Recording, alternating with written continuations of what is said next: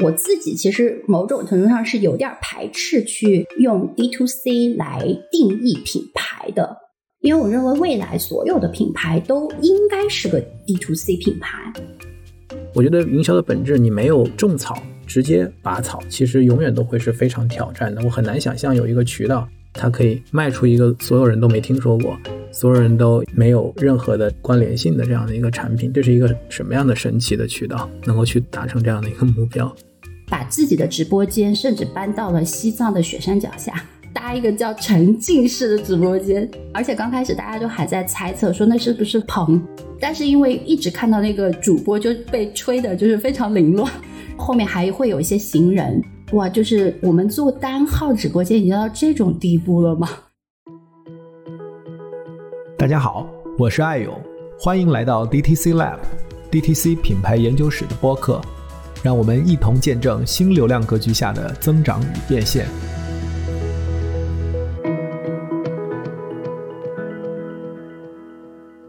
很高兴我们开始录新的一期 DTC Lab。今天我邀请到的是我的一个好朋友呆豆。Hello，大家好，我是呆豆，特别高兴艾勇邀请我来录制这样一档播客。我觉得某种程度缓解了我的中年焦虑症。然后我跟呆豆是在疫情前认识的。那个时候他在负责老万的 digital 的工作，我们是他的 agency。但是很快他自己也去创业了，这很像他的性格哈，他经历也非常的丰富。戴豆，你给大家简单的介绍一下自己吧。确实，真的经历非常丰富。我刚刚在数的时候就发现，我在过去的十几年跨越了时尚、奢侈品、媒体、互联网、投融资，然后最近在刚刚触电娱乐产业。就属于那种真的是每三个月都变着花儿折腾自己，不为做吃螃蟹的那种人，不断挑战自己吧。然后最早其实是在一些国际的大品牌，比如说 Levi's 啊、Coach，是负责一些 e-commerce 和 digital 的 application。然后后来中间去了赫斯特，它也是美国最大的传媒集团嘛。旗下有很多的那种时尚产业，比如说 ella、ella man 啊、名车志啊、家居郎等等这种时尚汽车，还有一些生活美学。然后我呢是负责中间的独立的一个电商板块的一个 BU head，当时就创立了以设计师品牌和小众美学品牌为主的一个买手网站，叫 ella shop，然后有自己的网站 APP，还有自己的小程序。在那个年代吧，就还挺早，七八年前，市面上的很多网站，它的客单基本上还是两百到三百，然后我们自己的客单做到一千二，复购超过百分之五十，所以也算是个蛮好的成绩。然后就用两个亿的估值完成了一个首轮的融资。再后来呢，就是刚刚艾勇提到的，我就是去了复兴，负责时尚板块的一个投后管理。因为复兴的习惯就是会收很多海外的品牌，历史悠久，但是。业绩早已跌入低谷，没落的贵族那种，所以我当时就负责 e-commerce，要连接中国的增长的资源。对，就是用中国的数字化和 e-commerce 去给他们赋能，然后所以我是负责这一块儿整个数字化改造的总经理。去年就正式的离开了大的集团，踏上了创业的不归路。我觉得你经历很丰富，但是过程当中你一直是操盘手。但始终还是在品牌这个行业，而且又是一直围绕新的一些渠道、新的一些模式。你是一个，在我看是一个很 pioneering，就是很先锋的这样的一个从业人员，同时又一直是这个品牌的 owner 的这种心态再去做操盘。我觉得跟很多做 agency 啊，或者说做第三方会有很大的不一样。包括你现在自己创业，对，是我记得我刚开始认识你的时候，那时候你在看一个腾讯的项目啊，私域的微信，我觉得那时候也是很早。就是在谈 D to C 那个话题的一个人，所以我们今天为什么我一想到录这个节目就想去找你，就是因为我觉得你也是很早就关注这个话题，并且有很深的在中国本土的这样的一些实践的经验的，所以我觉得今天进入我们这个 DTC Lab，就是我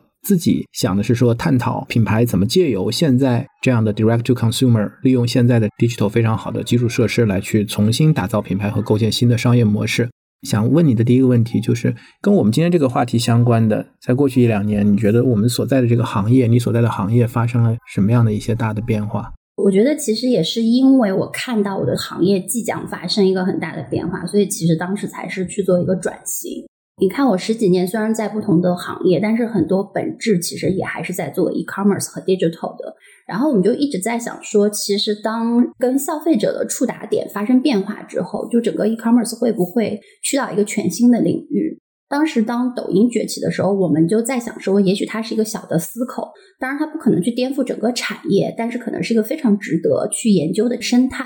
所以我去年出来转行的话，就是专门在深度研究抖音整个生态。换句话讲，就是在一个内容的基础上，是否能够去延伸出电商这样的一个土壤？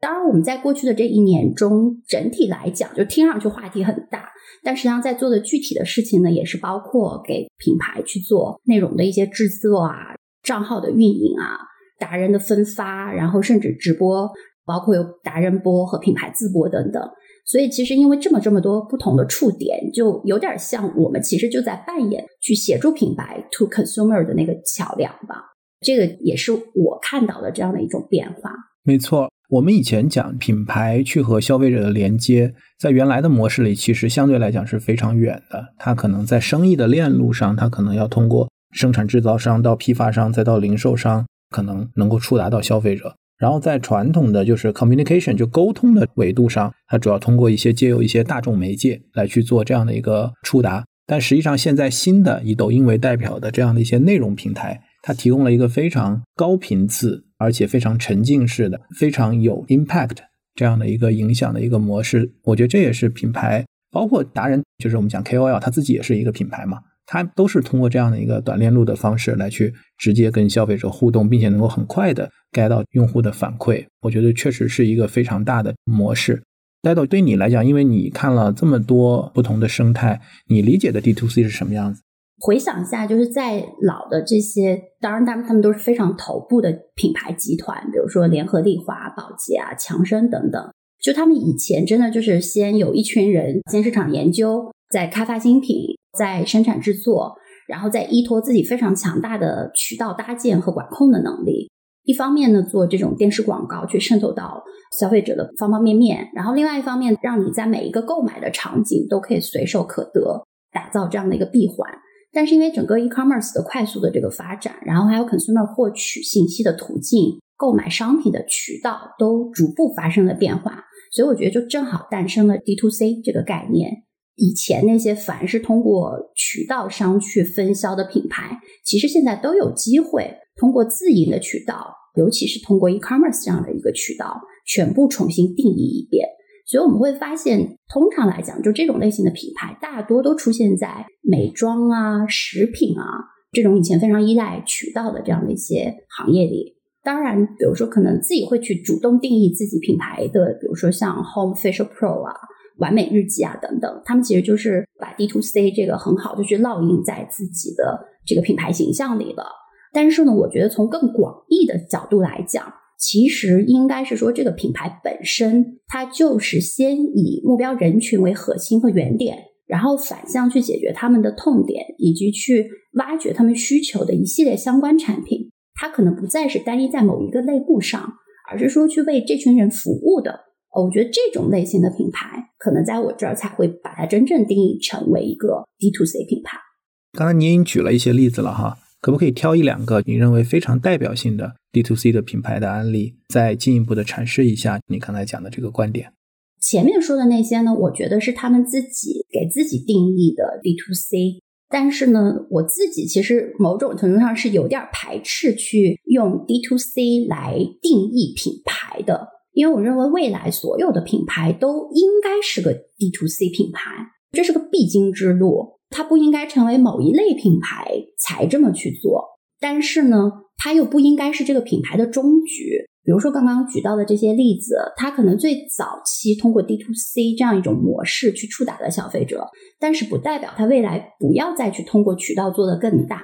所以我自己反而更倾向于这个企业它在。整个经营的理念中，是不是至始至终都在贯彻以消费者为核心的这样一个概念？所以，可能跟市场上定义 D to C 品牌和我自己心目中的 D to C 品牌其实是有一点点差异的。我在这里，我想举一个例子，当然他自己肯定不会叫自己是 D to C 品牌，可是在我心目中他是，就是 Gentle Monster。大家如果稍微熟悉一下眼镜这个产业啊，就会发现，在传统的商业运作里边，其实他们是捏在少数的眼镜的制造商手上的。这些眼镜制造商呢，一方面从比较大的品牌，比如说像 Tiffany 啊、Coach 啊、Armani 啊等等这些品牌手上去拿到这样眼镜的一个 license，然后同时他们自己拥有产品研发、产品制造和生产的这样一种能力。同时呢，他们又兼具了渠道铺设和渠道管控的这样能力，所以就这么几家啊 l o s t i c a 也好 s a f i l o 也好，是把整个这条产业链吃满了的。那以至于品牌一般自己是不太下场去做这个产业的。但是呢，Gentle Monster 在这个中间呢，其实是做了一个挺颠覆性的动作，他用了一个更新的方式去触达消费者。更注重消费者的体验。如果大家去过他的店铺，就会很明显的感觉到，其实 Gentle Monster 的店铺更不像是一个在售卖产品的地方，而是更像是一个售卖新鲜感、售卖艺术和售卖创意的这样的一个展会。所以呢，你会发现，它尽管只有可能一百来个 SKU，可是它往往的店铺的面积都可能在四五百平。但依然是这样，它依然都会是它所在商场的这个平效之王。因为他一直在为客户重点打造的，其实是一种客户体验，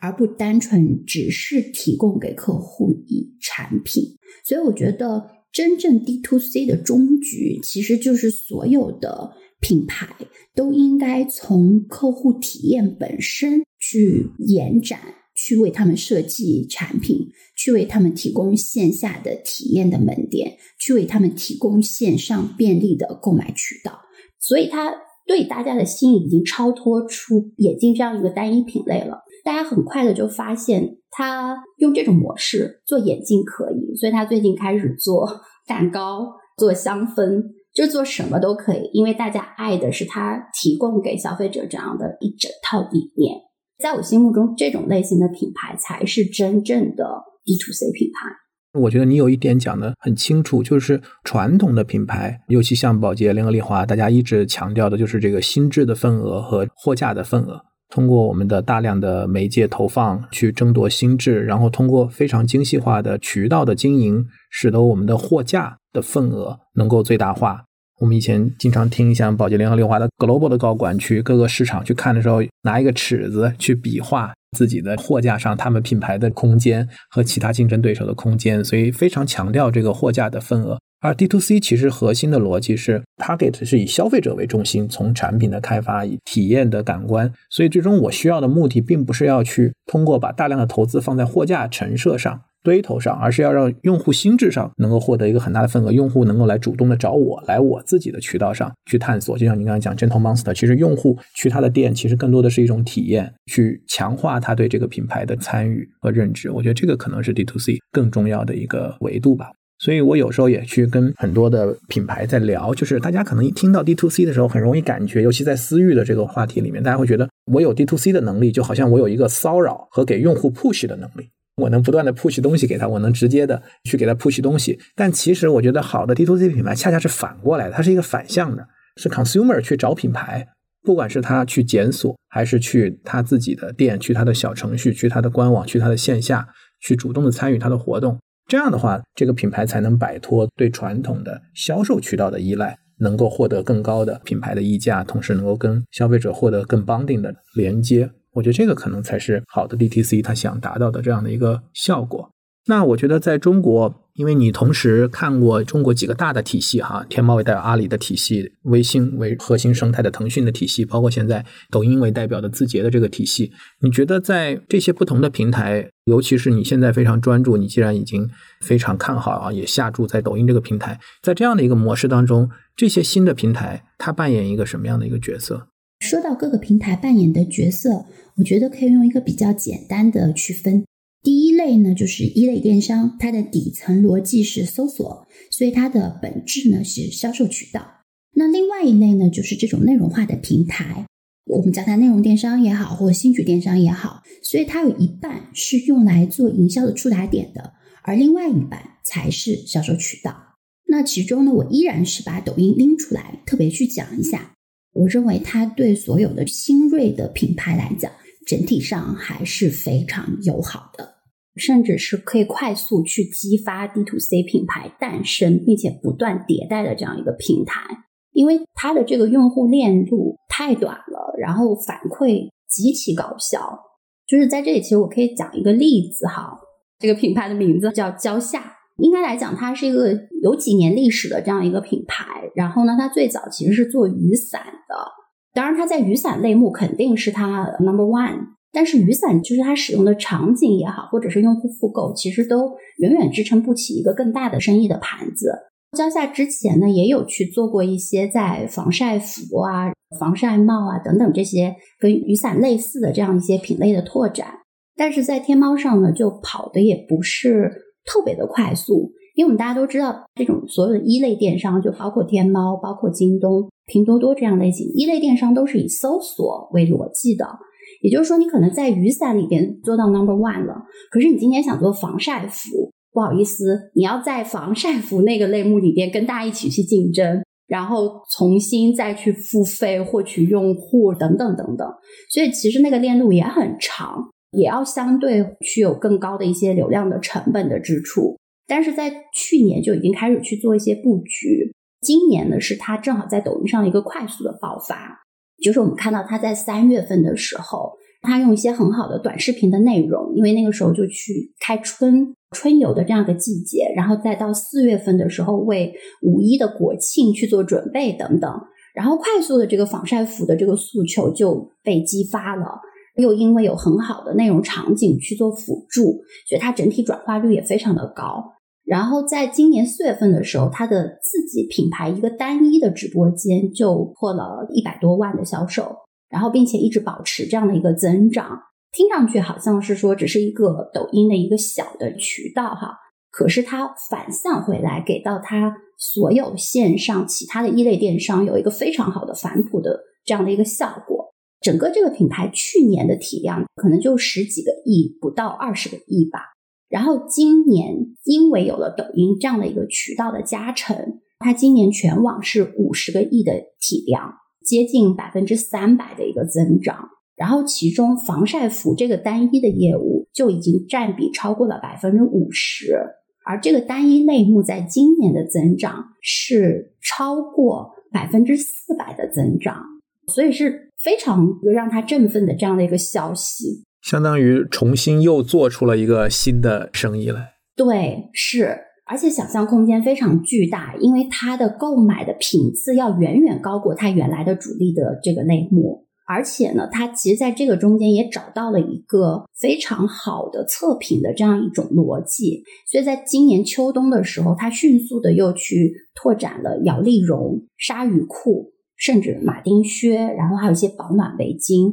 明年它一定会有一个更加质变的达成，在销量上也会有更加高的提速。我觉得这个案例还是一个非常新哈。在户外广告，其实我也看到他用他的代言人来讲他的更多的品类的这样的一个故事。另外一个来讲，我觉得也很好的说明了，就是在原有的电商路径里边，因为是我们叫货架电商或者搜索电商，那其实是意味着用户已经有了心智，然后我们去找你，相当于是这样的一个逻辑，或找人。然后反过来，现在的这个逻辑，相当于是你能够去通过新的内容平台，你讲的一个很重要的词就是测评，就是我要去验证、激发。也就是抖音现在讲兴趣电商，所以你怎么理解兴趣电商，或者怎么理解新的这种抖音平台的这种电商的机制？首先，抖音因为它是所有的底层都是算法，所以它的流量的分发的机制其实是非中心化的。也就是说，它其实根据你的内容触达的良好的反馈，然后再决定要不要给你更大的流量，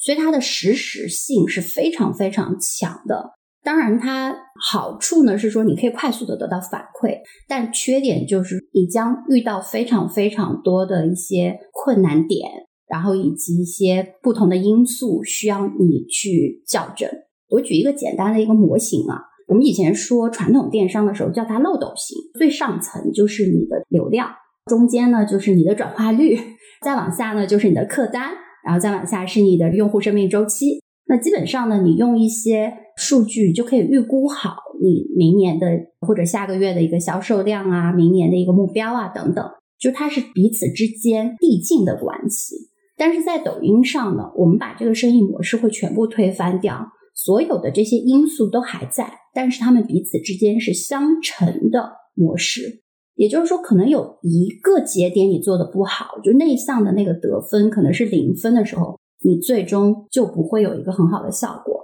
但是呢，可能当你对这个平台不足够熟悉的时候，你会没有办法快速的判断是你哪一个因素做的不好，所以你将不得不把每一个因素都全部拆分出可以去量化、可以去复盘的这样一种因素去校正。所以这个就是它的难度所在。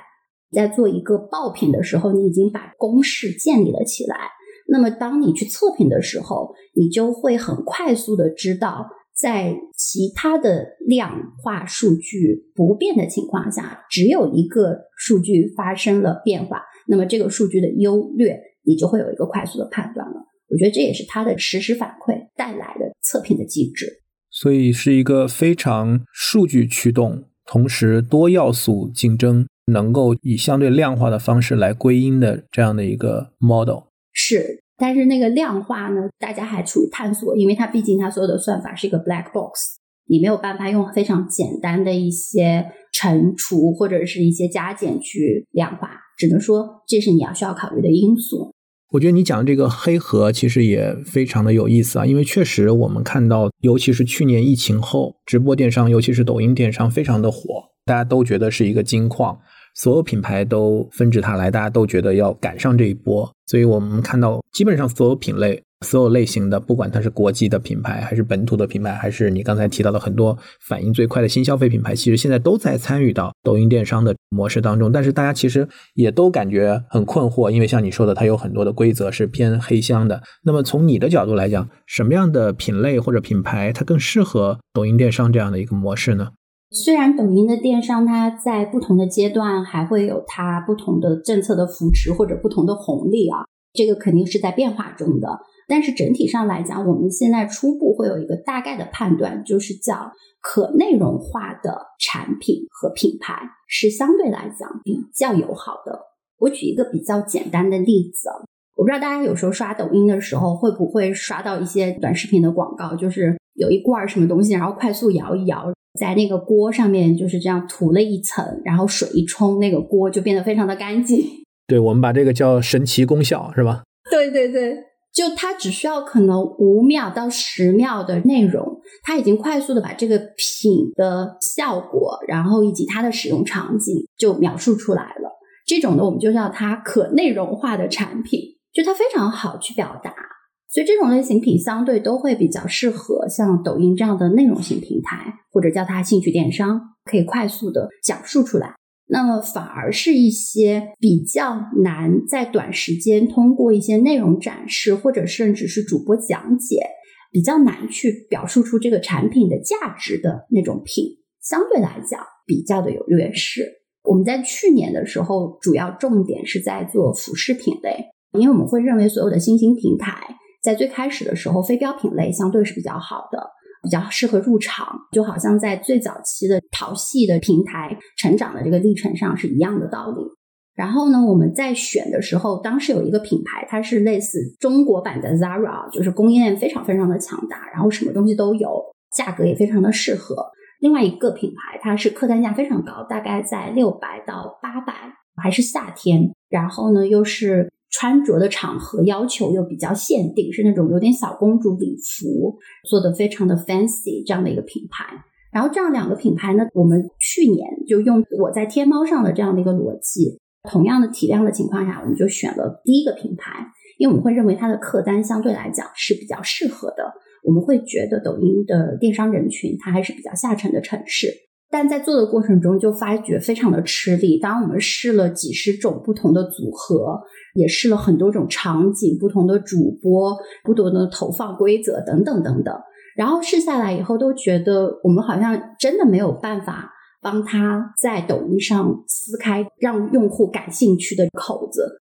然后我们又去尝试了第二个品牌，其实当时也是抱着试一试的想法。可是非常快速。我们大概在第二个星期，就整个的品牌账号从零开始就已经启动成功了，然后也快速的日销就达到三十万、五十万，然后甚至还有更高的这样的一个趋势。虽然它 fancy，然后虽然它小众，可是因为它服装的面料、裁剪，甚至它的设计的版型，都可以让我们用很简短的方式去呈现给到消费者。而抖音上庞大的用户基数，我们要做的只是精准的找到这些人就可以了。所以，我们现在的方向都是可内容化的产品，我们就会去接。理解。那这里边有两个关键点，虽然你轻描淡写的讲了一下，一个就是说用什么样的内容形态能够去很好的去呈现它的卖点，另外一个来讲就是在这样的一个算法驱动的平台，怎么能够比较精准的找到用户。我理解这两件事儿都不是那么容易的事儿，所以我自己感觉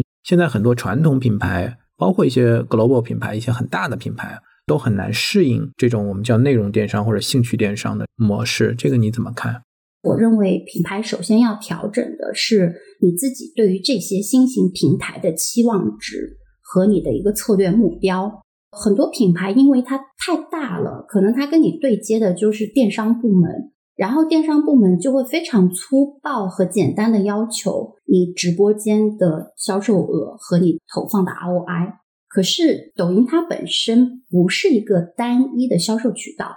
他身上还含有甚至超过百分之五十的角色，其实是做营销的。可是你没有把这两者串联在一起的时候，往往就会陷入到一个比较尴尬的境地。那我们也是可以举一个例子啊，我们就不去讲这个名字了，但它肯定是在某一个单一类目是绝对头部的这样一个品牌，也是我们的客户。然后呢，它的大盘的销售肯定是在年销售额是百亿的这样一个体量。当时呢，去跟我们聊的时候，就对抖音寄予的厚望是说，希望像拼多多一样，可以快速的去做渠道，然后也给了很多这样的一个报批。可是，在这个过程中呢，他就会发现说，因为是新起的号，可能在 ROI 上面的表现就不会非常的良好。品牌的销售部门也多次呢，不得不面对来自财务这样的一个要求，就是你们是不是这个渠道还有做下去的必要？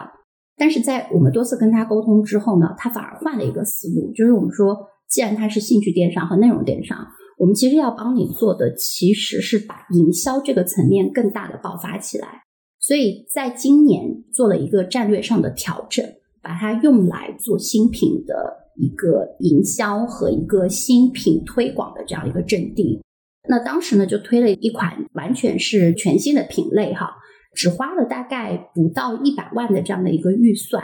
然后去做投放。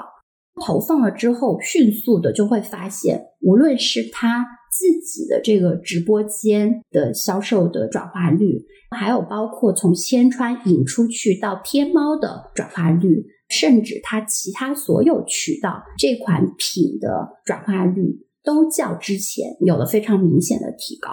同时呢，他们自己也会去比较，比他以往打新品的那个时效性也有一个很好的缩减。所以我觉得传统品牌如果能够想明白这件事情，它是一个既做营销又做销售渠道的这样一个平台的话，那么这件事情在某种程度上还是非常值得尝试，并且去下重注的。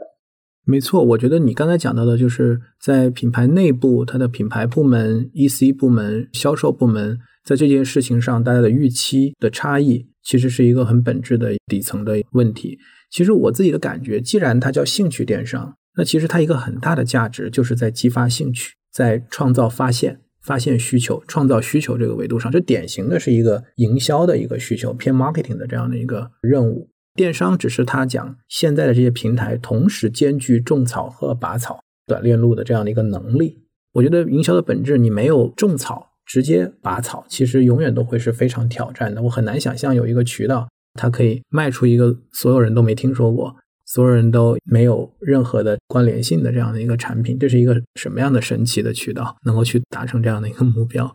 其实也有一个小的例子可以做一个验证哈，也是我们的一个客户。这个客户呢，他也年体量基本上是接近小的百亿销售体量。然后他也是入局了抖音之后，真的是尝到了这个甜头。然后他在明年的市场营销的策略中呢，做了一个非常重大的决策。就他以前的市场营销里边，抖音和小红书的比例是二八比。在今年 尝到了抖音的甜头之后，他在明年的销售策略上面把这个比例调成了八二比。所以我觉得也从数字上很好的证明了抖音这个平台对营销是非常友好和有效的。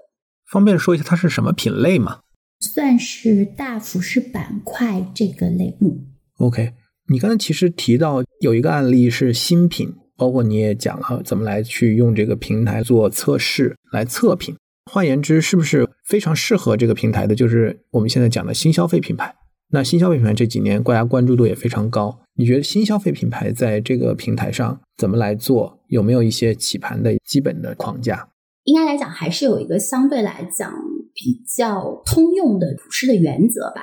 一般来讲，就是在这个平台上呢，我们还是要先建立用户的心智。所以最开始我们都会希望品牌呢，还是做非常多的内容，无论是短视频内容，还是跟一些 KOL，然后去共创内容等等，这种就是先把曝光量做到一定的数字，然后接下来呢，第二步我们就建议也是和 KOL 合作，甚至和一些头部的直播间，比如说类似像罗永浩这样的直播间去合作，先去进行一个产品的分发。利用这样的产品的分发，还有一个很好的角度，是因为你可以快速的去测你的哪些的产品是有爆款潜质的。然后你通过和这些头部的达人去测试之后呢，你快速的知道你自己这个单品的转化率大概是在一个什么样的数值之后，那我们就进入到第三步，迅速铺开中腰部的达人合作。这一部分呢，也是同时为你将来去做品牌自播打下一个非常良好的基础。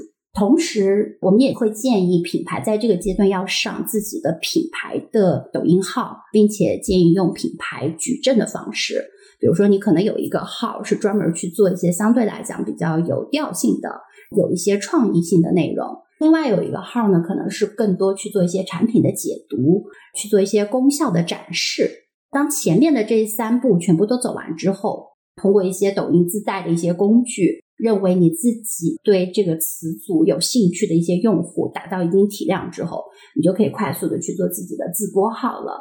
然后在自播号的时候，你的投放呢也是根据之前你在达人分发的时候相对来讲转化率比较高的一些直播间，那么它的粉丝的画像呢也会更接近于你自己品牌自播间的粉丝画像。可以盯着这样的一个人群去主攻，最终达成这样的一个闭环。所以，我们换言之，就是虽然抖音是一个小的平台，可是它有点像模拟了一个品牌去做自己推广的一这样的一个链路，从最开始的内容去建立心智，做一些 branding，然后再到头部分发，再到中腰部的集中式的打法，最后到自营的渠道。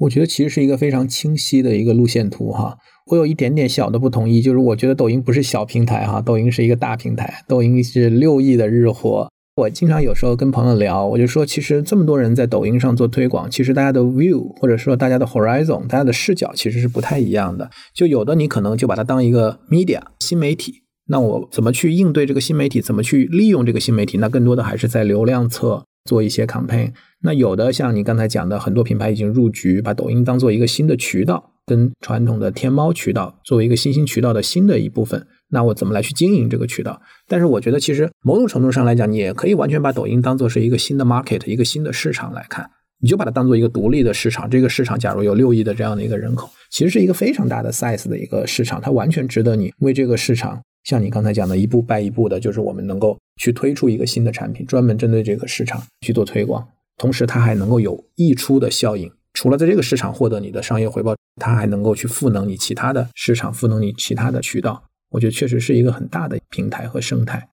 那我想再问一下，就是刚才讲的这些不同的渠道之间的竞争，哈，就是现在对品牌来讲，确实这个是一个很大的挑战。就是我可能既有线下的传统渠道，然后线上我也有天猫。京东这样的，像你刚才讲一类电商的渠道，现在又有了抖音这样非常重要，但是又非常难的兴趣电商的渠道。可能另外一方面，我们讲私域，它还有自己的渠道社群的电商。这些不同的渠道的竞争、融合、共振这些过程当中，你觉得有没有哪些点是非常关键的，需要去提醒大家去关注的？我觉得在这里可以给大家举一个数字哈，我们之前服务服装类型的品牌，当然它也已经非常大了，在天猫上都是属于 top ten 的女装品牌。当然，做到这么大之后，那这个品牌一定是各个渠道都已经布局了，并且也都肯定做的挺好的。可是他在做抖音之后，当然他也是属于抖音第一批入局的品牌，也是拿到了非常多来自抖音的一些政策上的扶持。然后在做了半年左右的时间呢，他自己的 CRM 的团队去做了一个关于用户数据的复盘。然后他们惊喜的发现了一件事情，就是他从抖音上面获取的这些用户，和他以前所有的包括天猫线下、包括其他渠道加在一起的这个用户，整体的重叠度只有不到百分之三十。也就是说，通过抖音带来的是新的用户，所以这个对他们来讲也是一个挺大的一个触动。当然，对后面他们去 all in 抖音也是一个很好的激励。原来这样的一个平台，你是完全可以去有机会触达到你以前传统的，无论是线上渠道还是线下渠道触达不到的一群人，并且还有一个很大的几率能够把他们转化成为你的粉丝，甚至是你的用户。所以我觉得这个其实是一个挺振奋的一个消息。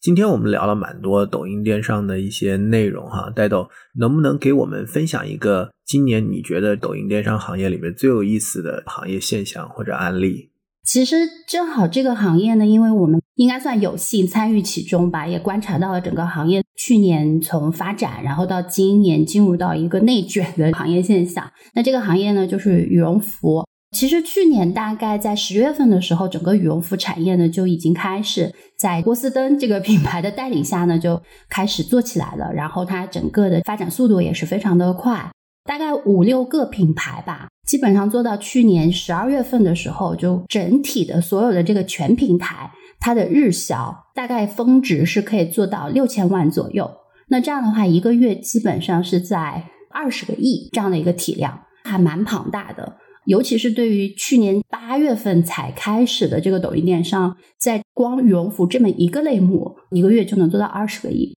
就因为大家都看到了一个机会点，并且呢，其实大家找到了一些在抖音上的一个套路的玩法，所以在今年呢，整个这个行业就发生了极大的一个内卷。首先是从年中的时候就开始做反季，这里要讲的是某品牌 A，今年三月份的时候就开始开播了。那其实对于大部分的这个羽绒服产品来讲，其实不太会这么早入局的。可是他是先用了自己的库存货，然后来去养自己的账号。那他就是九十九块钱的一件的这种背心，先开始入局。入局之后呢，他基本上每月呢就开始有肉眼可见的增长。在五月份的时候呢，就进入了单号千万的一个销量级。那个时候可是五月啊，就天气最热的时候。五月之后开始每个月的翻倍。到了入秋冬之后，它的单账号一个月的体量已经达到了一个亿。这只是某品牌的 A，但是呢，这个 B 品牌的玩法其实和我们传统去理解的服装品牌的电商玩法已经完全不同了。这个时候，他找到了一个自己非常适合的逻辑，其实就是我们之前提到的在抖音上最好玩的测款逻辑。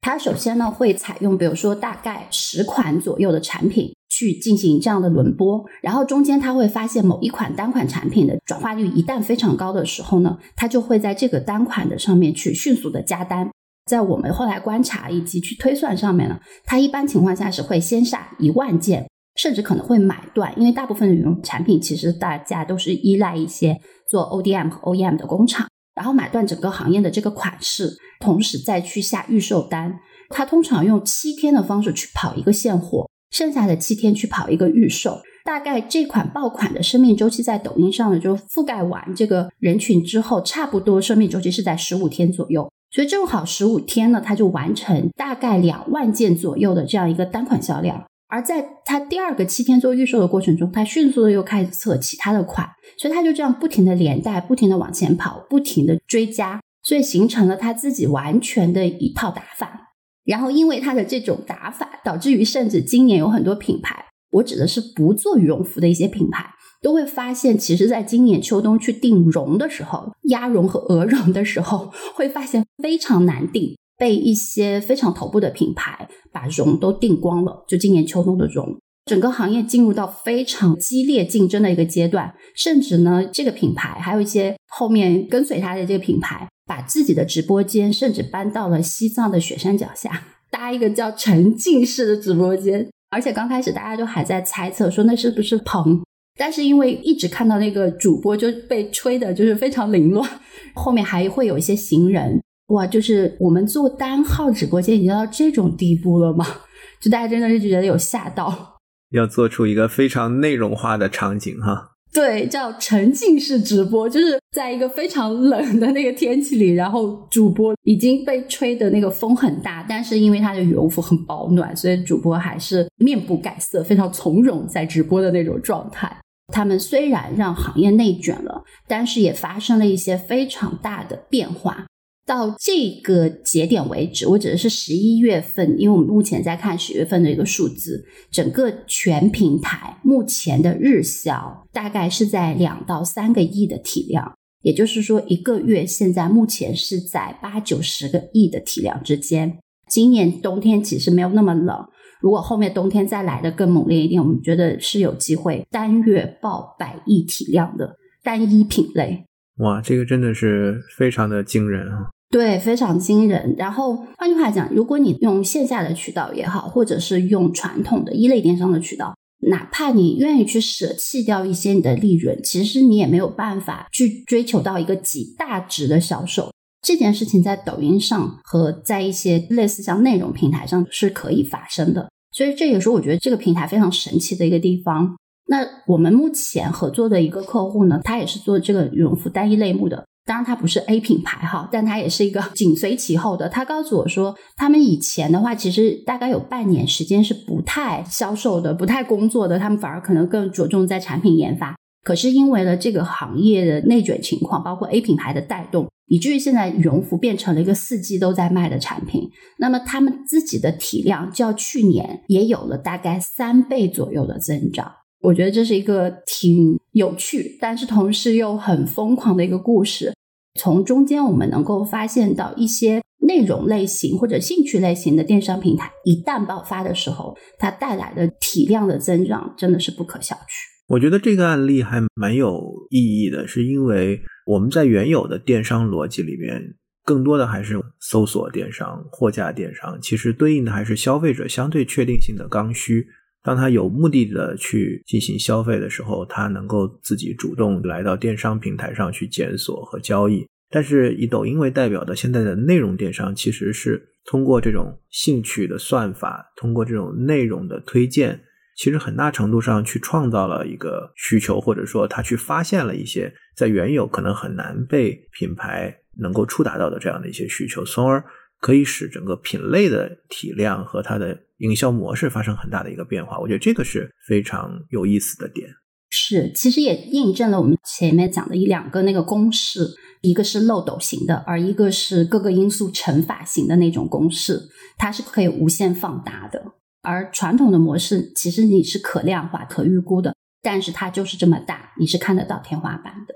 我们今天其实聊了蛮多的关于抖音哈，但实际上抖音真正成为一个现象级的产品，其实也已经四年了。我印象很深，就是一八年的春节，抖音做了一波很大的一个推广，然后它的日活 DAU 从三千万在春节回来快速的翻到七千万，然后到一个亿。那现在到了二零二一年年底，抖音的日活体量最近的披露是六亿，然后它的商业化也经过了很多的这样的一些发展，星图、千川、云图。从呆豆你的视角来看，你觉得二零二二年抖音还会有什么样的一些变化？还有哪些值得我们更多可以期待的一些机会和挑战？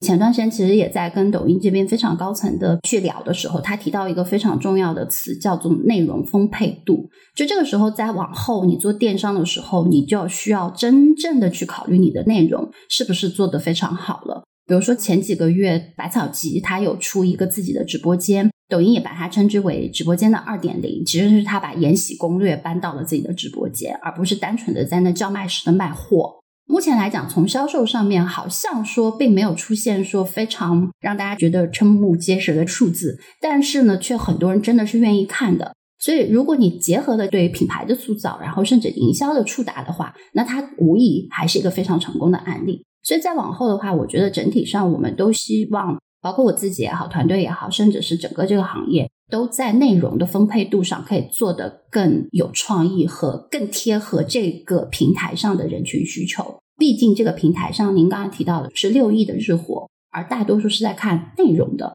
真正的电商到目前为止，应该只有不到百分之二十的人群是在上面以直播这个内容板块为主的，所以其实还有太多太多的人群是值得去深挖他们的内容诉求的。所以我觉得，第一是说要做好内容整体的质量和创意；第二的话是要把整个的内容形态做满，